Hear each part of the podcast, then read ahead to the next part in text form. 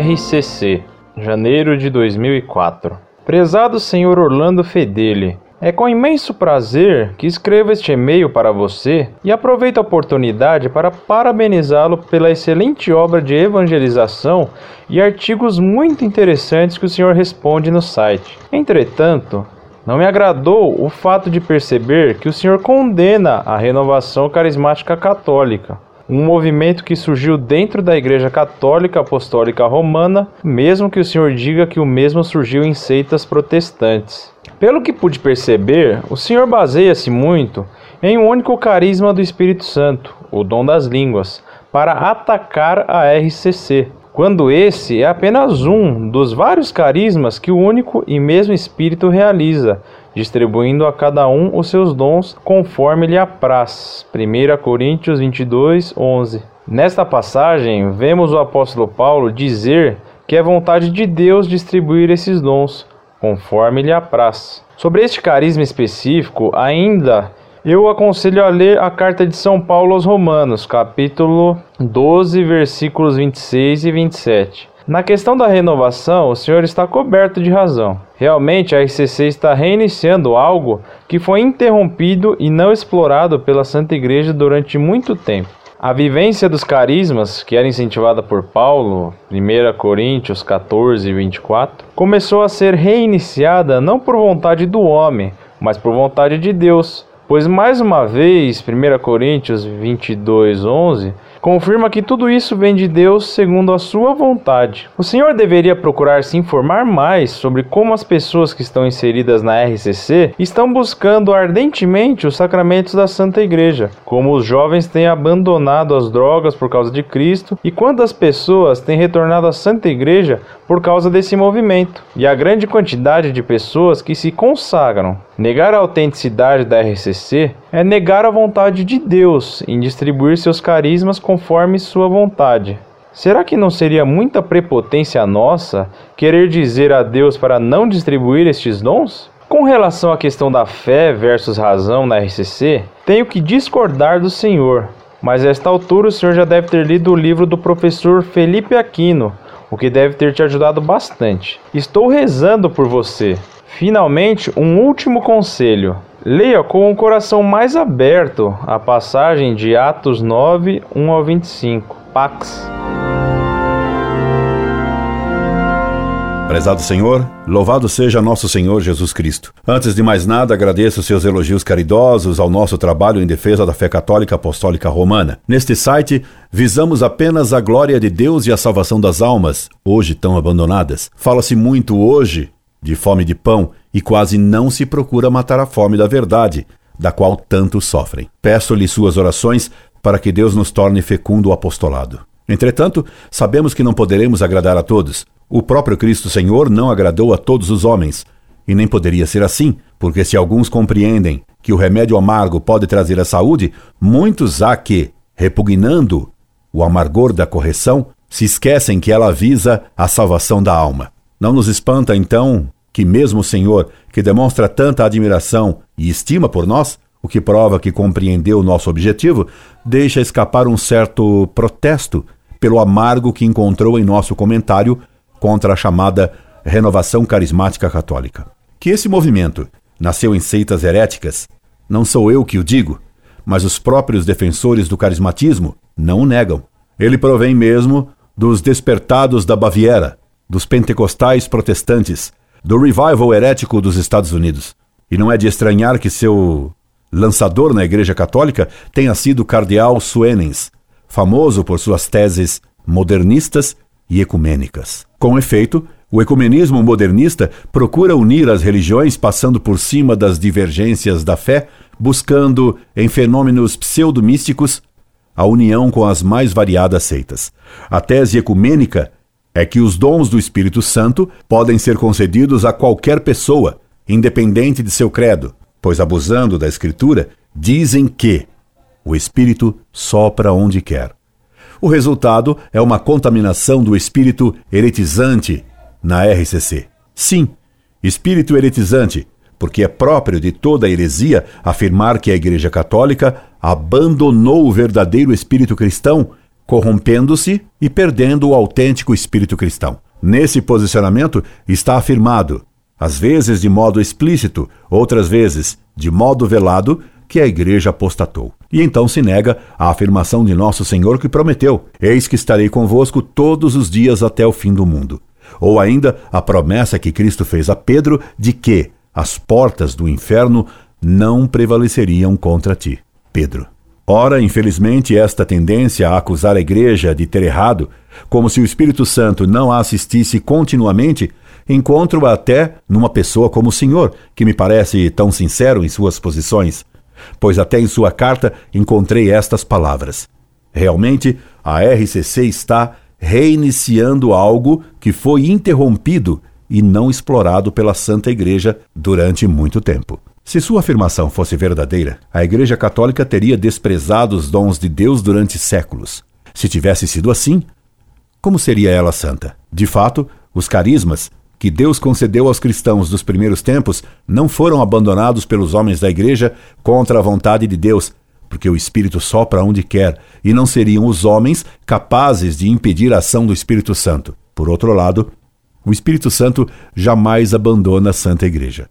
Portanto, ao mesmo tempo em que o Senhor acusa a Igreja talvez sem perceber, de que ela teria agido de modo não santo, o Senhor acaba atribuindo uma certa impotência ao próprio Espírito Santo, a quem os carismáticos se gabam de ter devoção particular. Os doutores da Igreja ensinam que Deus concedeu carismas extraordinários aos primeiros cristãos para facilitar a expansão do cristianismo, e que, alcançando esta expansão, certos carismas extraordinários, como a glossolalia, deixaram de ser dados em tão larga e grande escala, porque já não eram necessários ao apostolado.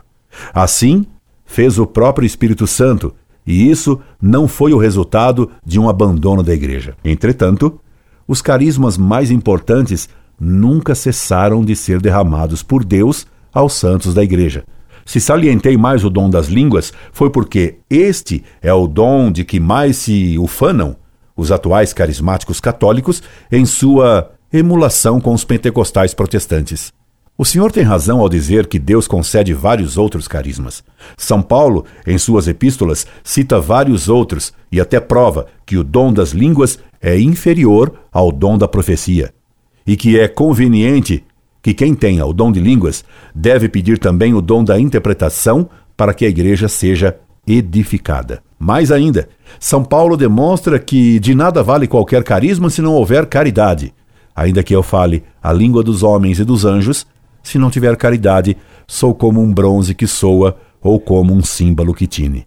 Não seria nada. Por fim, e mais fundamental, é preciso lembrar que podem haver fenômenos de pseudo-misticismo, de falsos carismas, por fraude diabólica, explorando o orgulho, as paixões e até problemas patológicos, como por exemplo a histeria. O próprio São Paulo, ao tratar dos carismas na primeira epístola aos Coríntios, capítulo 12, lembra logo no início desse capítulo qual o critério para distinguir os carismas verdadeiros dos falsos: a fé ortodoxa. Diz São Paulo: Portanto, faço-vos saber que ninguém que fale pelo Espírito de Deus diz anátema a Jesus, e ninguém pode dizer Senhor Jesus senão pelo Espírito Santo.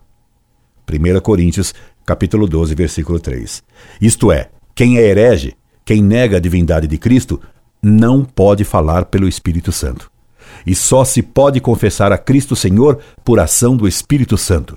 Ora, há até livros da renovação carismática que afirmam que ela permite receber o batismo do Espírito Santo, como se fosse um oitavo sacramento, e como se no batismo, instituído por Cristo e administrado pela Igreja, a pessoa não recebesse também os dons e carismas do Espírito Santo. Tenho aqui em mãos um opúsculo intitulado O Batismo no Espírito Santo, de Salvador Carrilho Aldai, Comunidade Emanuel, editora Louva a Deus, Rio de Janeiro, 1991. Neste opúsculo se pode ler: Pois bem, o que se pretende na renovação carismática é rogar a Jesus que novamente realize em nós o mesmo que fez em seus apóstolos e com os mesmos fins, isto é, que derrame em nós o dom do Espírito Santo, força de Deus, para sermos suas testemunhas em todas as partes até os confins da terra. Tratando-se de renovação cristã, supõe-se que a pessoa tenha recebido o sacramento do batismo, em virtude do qual o crente recebe o perdão de seus pecados, a adoção dos filhos de Deus, o caráter de Cristo, mediante o qual se incorpora à Igreja e se faz, pela primeira vez, partícipe do sacerdócio do Salvador. Página 16. Esse texto é muito pouco preciso e nota-se, não afirma que no batismo a pessoa recebe os dons do Espírito Santo. Ora, na página seguinte, o mesmo livrinho diz: Então, em que consiste o batismo no Espírito Santo dentro da renovação carismática? 1. Um, o batismo no Espírito Santo consiste na oração que uma comunidade cristã eleva a Jesus glorificado para que derrame seu espírito de maneira nova e em maior abundância sobre a pessoa que ardentemente o pede e por quem se ora. Esta oração se faz de ordinário mediante a imposição das mãos. Página 17. O texto faz crer que o batismo não dá aquilo que se pretende receber pelo batismo no Espírito Santo.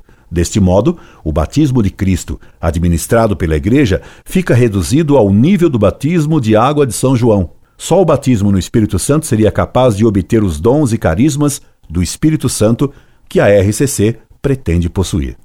Deste modo, haveria um oitavo sacramento, o que vai contra o que ensina, com anátema, o Concílio de Trento. Se alguém disser que os sacramentos da nova lei não foram instituídos por Jesus Cristo, nosso Senhor, e que são mais ou menos que sete a saber: batismo, confirmação, Eucaristia, penitência, extrema-unção, ordem e matrimônio, ou também que alguns destes não é verdadeira e propriamente sacramento, seja anátema.